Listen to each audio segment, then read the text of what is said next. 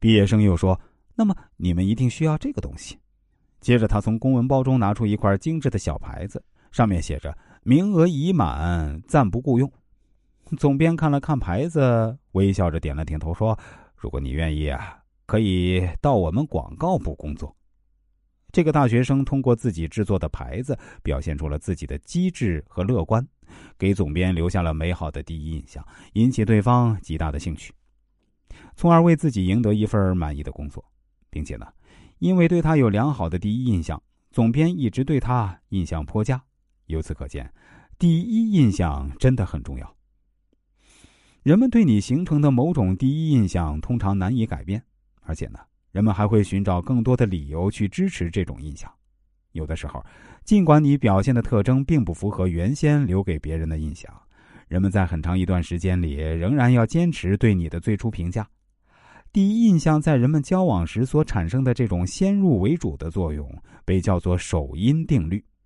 人类有一种特征，就是对任何堪称第一的事物都具有先天的兴趣，并且有着极强的记忆能力。承认第一，却无视第二，不经意的，你就能列出许许多多的第一：世界第一高峰、美国第一总统、登上月球第一人。可是，紧随其后的第二个呢？你可能说不上几个。心理学家认为，第一印象主要是一个人的性别、年龄、衣着、姿势、面部表情等外部特征。一般情况下，一个人的体态、姿势、谈吐、衣着打扮，都在一定程度上反映出这个人的内在素养和其个性特征。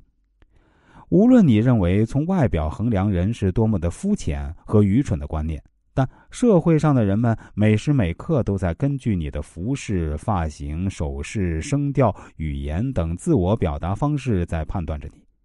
无论你。愿意与否，你都在留给别人一个关于你的形象的印象。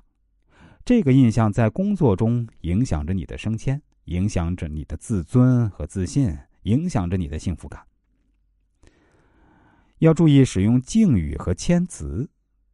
平常说话有许多口头语，敬词可以用来表达对人的尊重之意。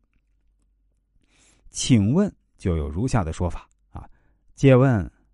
动问、敢问、请教、借光、指教、见教、讨教、赐教等。打扰呢，又有如下词汇：劳驾、啊劳神、费心、烦劳、麻烦、辛苦、难为、费神等委婉的用词。如果我们在语言交际中记得使用敬语和谦词，相互间定可形成亲切友好的氛围。减少许多可以避免的摩擦和口角。有位服务于某大型电脑公司担任系统工程师的职员，